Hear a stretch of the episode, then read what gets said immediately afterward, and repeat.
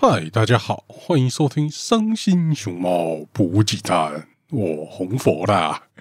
好，我知道上个礼拜我没更新，对，すみません。别别别讲这个，好好，反正就对上礼拜没更新，原因呃就没更新，怎样？好啦，但这礼拜恢复更新了，好不好？不过这礼拜就不是介绍 H 漫了，嗯。 简单来说，就是最近我找到了一本有趣的书了，然后就想介绍一下，所以时隔许久的伤心熊猫读书会又重出江湖了。那介绍的是哪本书呢？众所周知，我是一个大欧派的爱好者，所以这次我要介绍的书就是由默科出版社出出版的《剧组研究室》，这是今年三月出的书。如果对妮妮有兴趣的人，应该。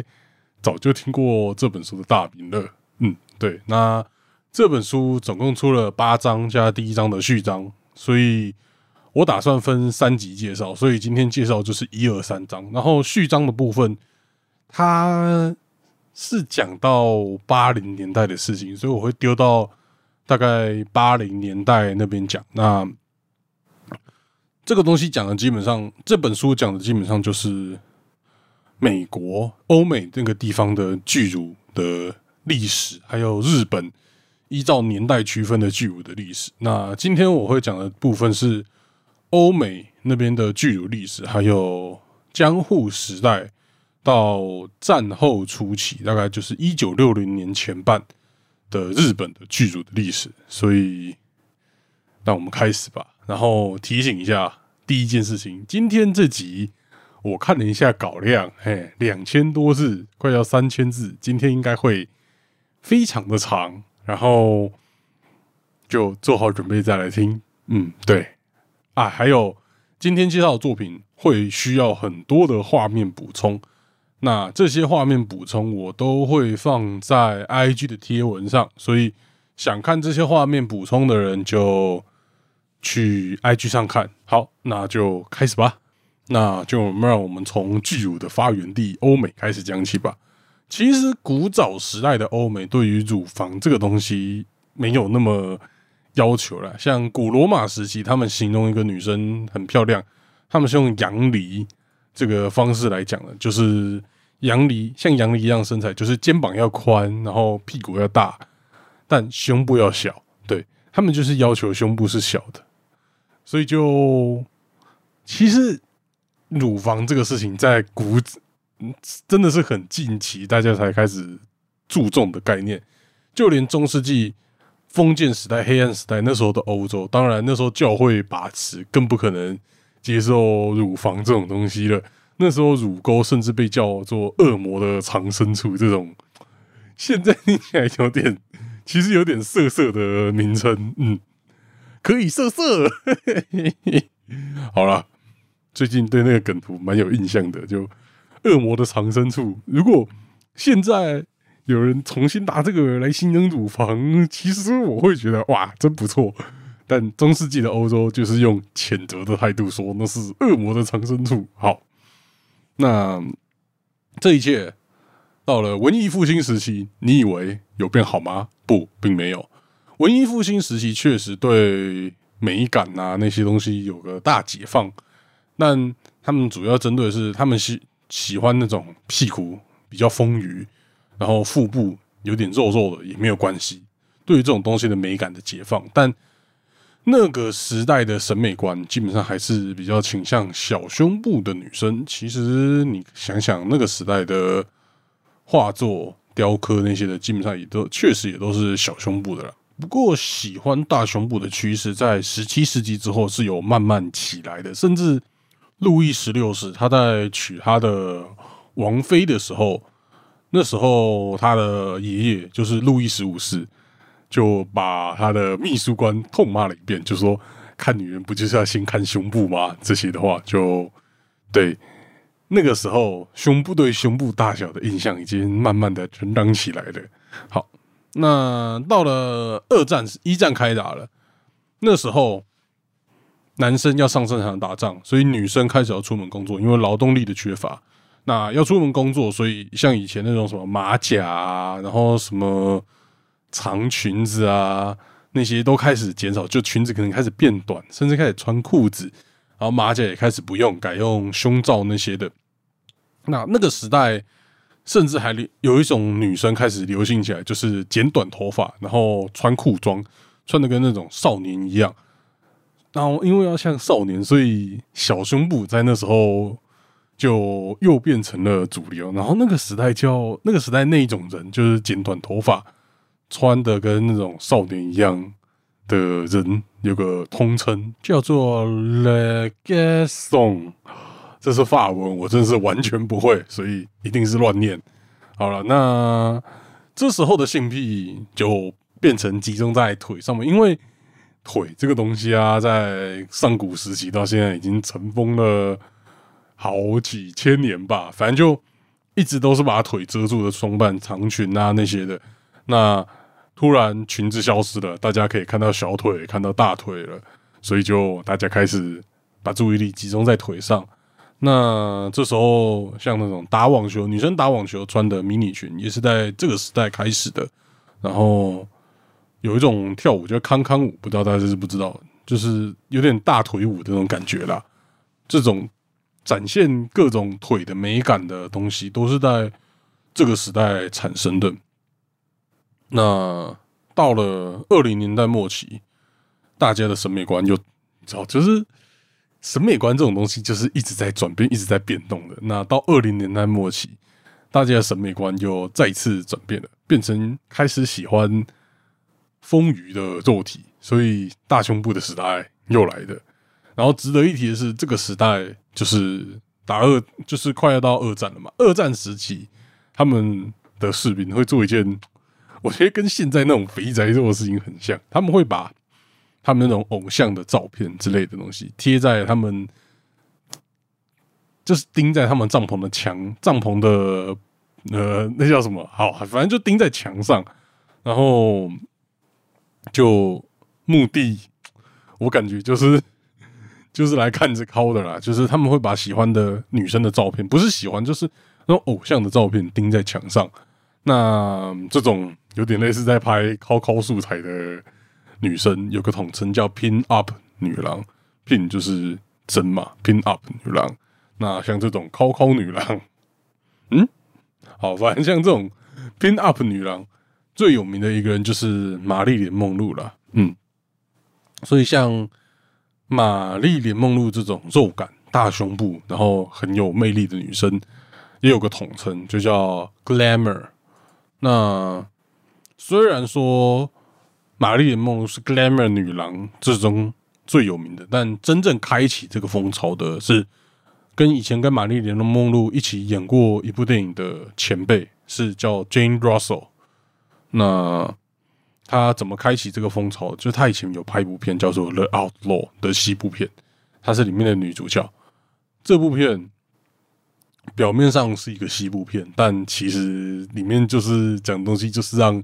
Jane Russell 尽情的卖肉，那这部片到底有多色？因为这部片本身是一九四一年杀青的，但在美国那个时候没有过审，好像直到我看起来是一九四九年才正式上映，所以中间拖了七八年、八九年才正式让《The Outlaw》这部电影正式上映。那 这部电影 YouTube 上面有，所以我自然的。打开来看过了，我只能真的跟大家说，这部电影真的没什么特别的。当然也有可能是因为 YouTube 上面一些法规之类的有删减，但整体看起来就是啊，蛮普通的啦。嗯，就我猜应该是年代差距啦。那个角度看很过分的电影，现在看起来就哦普普通通。穿着他他是确实是穿的那种常穿那种深 U 的衣服，但是就算放到现在。就很普通，然后又有那种弯腰露一下胸部的那种，但以现在标准来讲，尺度真的没有很大了。嗯，那这整个五零六零年代，美国就是 glamour 女郎的审美观统治整个美国。那时候，Playboy 这个杂志，花花公子这个杂志也开始发行了。当初最一开始也是主打各种肉感、美丽、丰腴的 glamour 女郎。但到了一九七二年，真正的那种 hardcore A 片，像 Linda Love Lovelace 的主演的 A 片 Deep Throat 开始爆红，好像也是因为那时候那种真的哈扣那种真的硬蕊，台湾就是这种这种东西我们翻硬蕊，但是我觉得超奇怪的这种 A 片开始可以过审，所以美国人的性癖又从胸部那种 glamour 女郎转到下体了，因为这是第一次可以看到下体嘛，所以他们自然在看下体，所以 glamour 的女郎就也开始没落了。然后关于 Linda Lovelace，她拍的那个 Deep Throat 在 X Video 上面有这种东西，YouTube 上面就不能播了。对，它就是哈扣到不能播。嗯，但这部片我看了，嗯，这个就是真的很屌的。就是如果你想要今天的配菜不一样，你可以去看看 Linda Lovelace 拍的这部片。那他甚至他他的那部片就有种生猛的感觉，就没有现在那种感觉，技术很多、技巧很多、敬畏很多那种那种感觉，就有一种生猛的生命感。有兴趣的人可以去看看这个片，来当另类的呃呃素材使用。然后 Linda Lovelace 她的生平又被拍成一部电影，叫做《A 片女神生喉咙》。有兴趣的人也可以去看看这部电影。那回来继续讲 Glowmo 女郎，Glowmo 女郎其实她的败退在 AV 在那时候败退，但其实她在大众的审美观败退的时间更早。那个在六零年代后半，整个美国的审美观就开始转变，变成那种大家应该知道，就是那种很纤瘦、很高挑，然后的那种模特。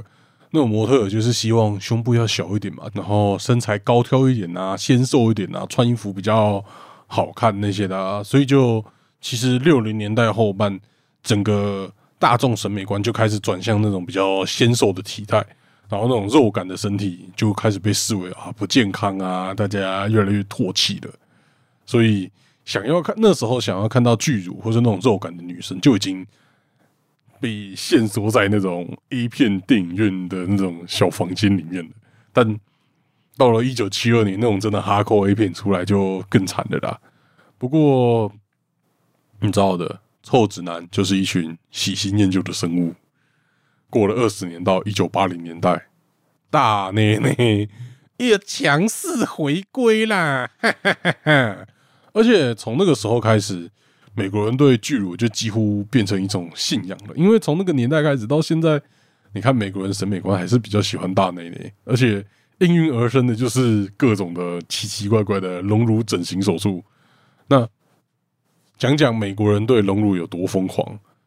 九零年代中期，那时候算是美国隆乳最疯狂的时候，整形医院甚至会用毕业礼给。给自己的毕业礼物啊、圣诞礼物这种话术，鼓吹女高中生也去荣辱。那讲到这边，荣辱这件事情，其实就在整个剧组的过程、剧组的研究史历史中，荣辱也是一件很重要的事情。所以也来提提荣辱这件事情。那大家可以看看人类对于把胸部塞假体这件事情到底有多执着。最早的隆乳手术是一个德国的外科医生做的，在一八九五年做的是，他是把女生臀部的良性那种脂肪瘤移植到胸部，不过最后脂肪就溶解了，就失败。然后后来发大家发现，石蜡这种东西好像原本是用在出意外，然后脸变形，用石蜡来补脸，然后大家发现，嗯。它可以补脸，那为什么不能补胸部呢？所以大家就开始往胸部打石蜡，这种方式简单快速，而且过程还不会疼痛，所以因此而大流行了。不过，把石蜡往身体打，这种听起来这么不妙的事情，当然是引发了一堆坏处。首先，石蜡本身它是蜡，所以它遇热会融化，所以晒太阳会融掉。你就看一个女生的内内直接在大太阳下融掉，就有多恐怖了。所以，就除了这件事情之外，它石蜡这个东西还会引发肿瘤，然后打石蜡的地方会变硬，还会变色等等一堆问题，所以在一九二零年代就被废止了。不过这边提一件蛮妙的事情，就是日本到战后二战后，不知道为什么突然也流行起这个事情，然后导致一堆女性受害者也跑去融入，然后最后就因为食辣的问题引发健康问题。嗯，不过那就是后话了。那到了一九六零年代，那个划时代的发明出现了，就是细胶。对，就是大家最常听到的细胶融入了。不过那时候的细胶熔乳跟现在的细胶不太一样。在一九六零到一九九零年代，整整三十年，到底有多少美国人去融入呢？答案是两百万个，总共有两百万个女生跑去做了细胶融入。但九零年代一九九二年，好像因为细胶也会产生一堆问题，所以一九九二年被美国食药署就 FDA 禁止了。所以中间。隆乳的人大幅减少，那取代的方式就是什么盐水袋啊那些东西。嗯，那隆乳就其实一直都有，然后到了二零零六年，FDA 认可了另外一种新型的细胶带，从那之后隆乳就开始井喷了。那美国到目前每年到底有多少女生会跑去隆乳手术呢？答案是三十万个。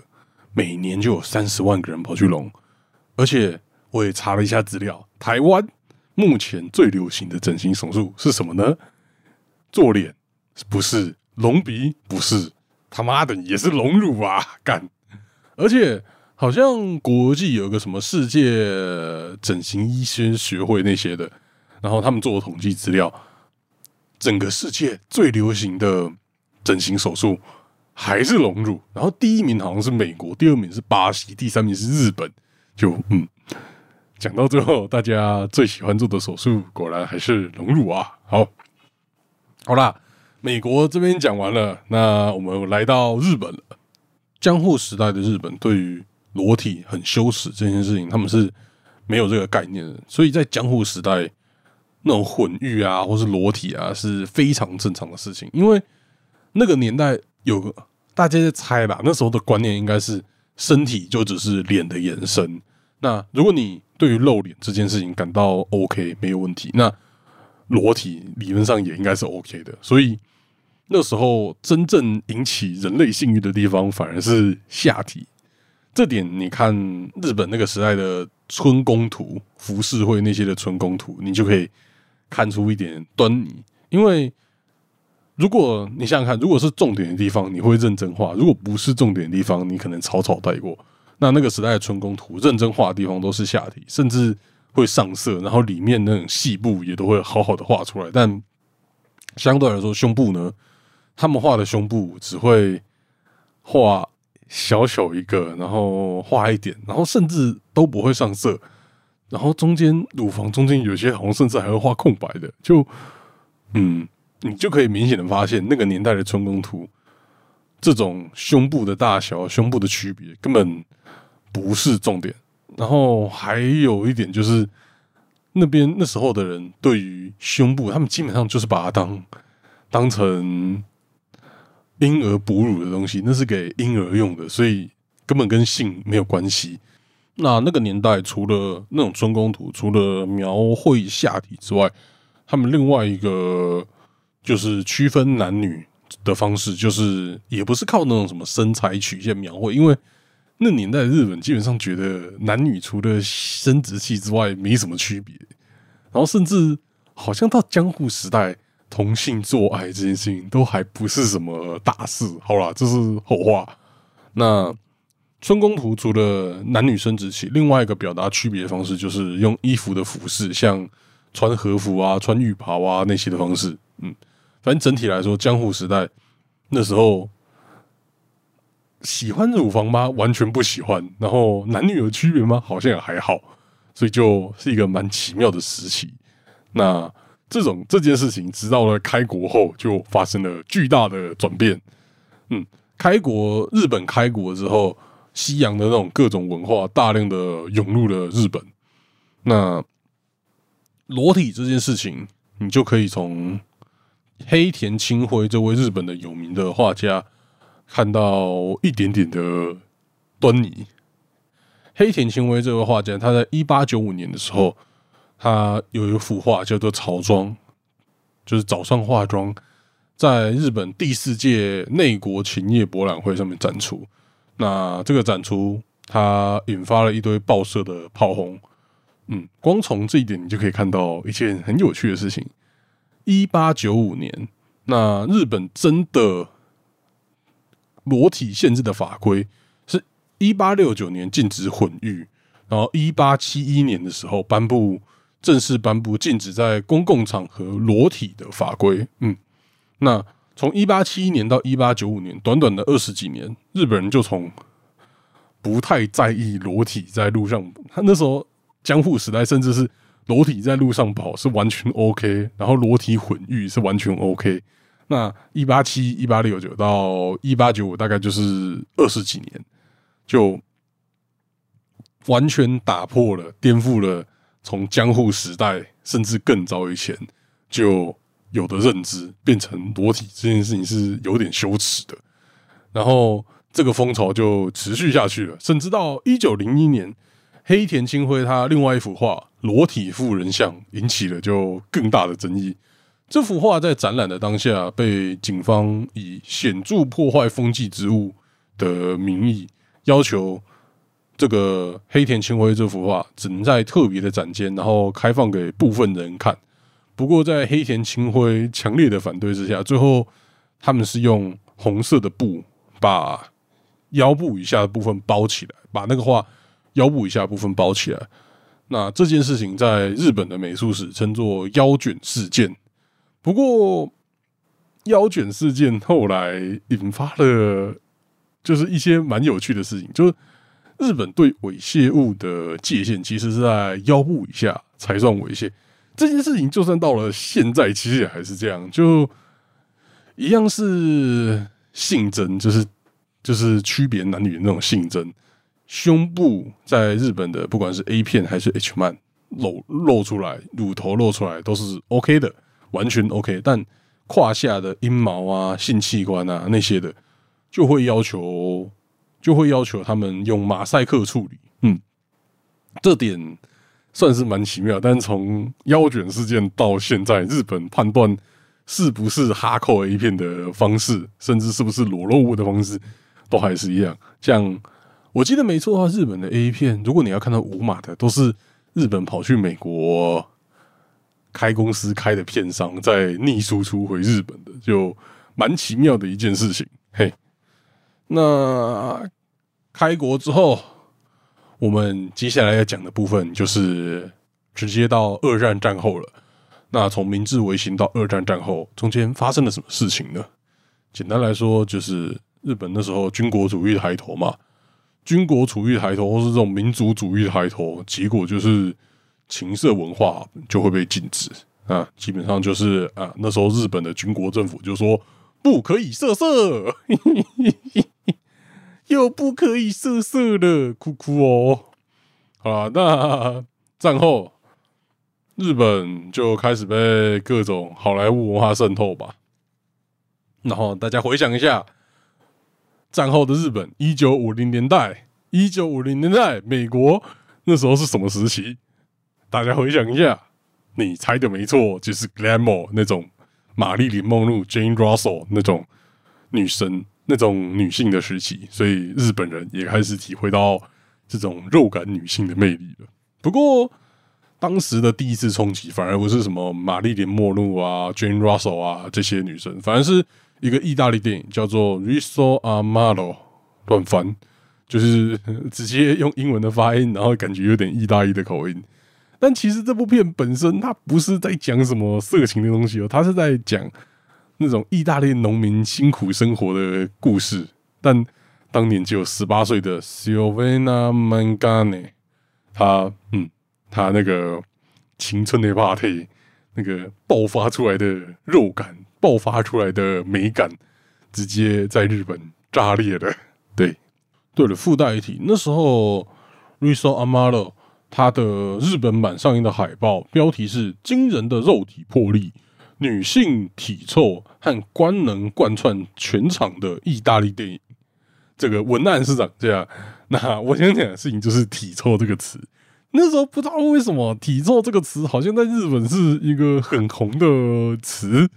嗯，就我觉得蛮妙的，就又恶心又写实。就你想到那些少女的那种汗水的那种体臭，就啊，明明只是文字，但又有点写实，就不得不说日本人真的很会戳到这种奇怪的性癖。嗯。对，很妙。好了，那除了这个西西方的电影之外，日本本土当然也是不遑多让。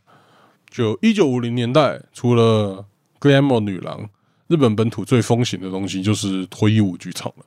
具体时间好像是战后两年后，就又开始有脱衣舞剧场了。至于脱衣舞剧场最红的女优，当然就是。川口出子了，那川口出子，她甚至因为当脱衣舞女郎当到，就引起了日本一堆报章杂志啊的关注。那那时候她当脱衣舞女郎有一个很直白的绰号，叫做“大奶小子”，真的是很有趣的绰号。他也因为当脱衣舞女郎而爆红了，甚至可以说，他基本上就是日本最早的巨乳偶像。好。那这波裸体的风潮，裸体解放的风潮，日本电影当然也跟上了。最早因为诱惑画面或是那种有点色色的画面被规范的电影，是一九四九年金听子主演的《吃人的爱》。对了，讲个题外话，这个《吃人的爱》这部电影真的是很诡异。我大概讲一下剧情啦，只有剧情的，就是那种大纲前面一点。就《吃人的爱》这部电影，它讲的就是一个三十几岁的单身汉，把咖啡店十八岁的女儿带回家，然后想把那个女生养成自己理想的妻子，大概是这样的故事。看，这他妈根本就是监禁调教吧？不过好像没有监禁，但即将把别人十八岁女儿带回家，干到底是啥小？有个空博的，好好。我们就不要管《吃人的爱》这部电影了，让我们继续讲吧。那真正有点色色的全裸，是一九五六年的事情了。一九五六年，新东宝发行的一部电影叫《女珍珠王的复仇》。那全裸的前田通子用双手把胸部、把内内遮住的镜头，让前田通子直接大爆红。那那新东宝出了这种东西，其他片商也各自推出了相对应的电影吧。像一九五七年的时候，日活推出了竹坡九子主演的《肉体的反抗》，然后松竹则发表了全青子主演的《近南之杀》。对了，在这边讲一件事情，《肉体的反抗》还有《近南之杀》的剧照，他妈全部露点了。而且是直接在宣传片上面露点，所以我不会贴在 IG 上。我不知道 IG 会不会对我做什么事情，但小心为妙。尤其是近男自杀，干的两点黑黑的，超级明显。反正他就是好像什么海女啊，然后跳水，然后淋湿，干超级明显，完全不能用。所以我只会贴新珍珠王的复仇。诶，是新珍珠王吗？女珍珠王的复仇，干。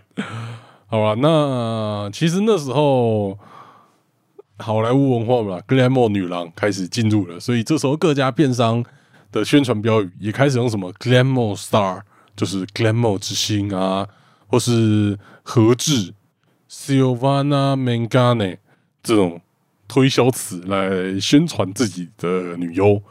那不过呢，这股 glamour 风潮到了日本，也开始发生了一点点的转变。因为当时日本的女性相对来说比较矮小一点，比较矮一点，所以有了电晶体 glamour 这种新名称。那解释一下，电晶体在那个时代就是指很小的意思啦。因为好像是因为那时候 Sony 发发行了一个新的电晶体收音机，跟原本的真空管收音机比起来小超多。如果要用现在的例子举例，就是。奈米 glamour，看听起来超像在骂人的。好好不重要。好，那那时候“电晶体 ”glamour 这个词到底有多红？据说就是连那时候的大作家三岛由纪夫形容自己的新婚妻子的时候，也是用“电晶体 ”glamour 这个词。最后，“电晶体 ”glamour 甚至红到把 “glamour” 这个词本身的意思取代掉，就“电晶体 ”glamour 变成真正的 glamour。那原本属于 glamour 的女生就直接被改叫。大型 glamour 了啊，glamour 这个词在六零年代很红，但到七零年代就感觉有点老气，就比较少人用了。但是到八零年代又有种你知道，哇，二十年前的词感觉很酷，大家又开始拿出来用了。好了，那整个六零年代前半，就是战后到六零年代前半，基本上日本的女性的审美观，对女性的审美观就是 glamour 女郎的那种玛丽莲梦露啊，当然。你也可以去看看 IG 贴文上面讲的那种，嗯，何志 glamour 到底是长怎样？那就去看看那个我们的前田通子，她的身材到底是怎样？反正那个就是那个年代日本被大量西方文化影响的审美观。好了，那到目前就是《巨乳研究室》这部书的前三章了。那下一次。应该就是我应该就是分三三章三章三章讲，不过也还不确定，反正就据我研究史，让我们好好的一起把这本书听完吧，看完吧。好，就这样了。我是红佛，这里是伤心熊猫读书会，那我们下礼拜再见啦！好尬，好干。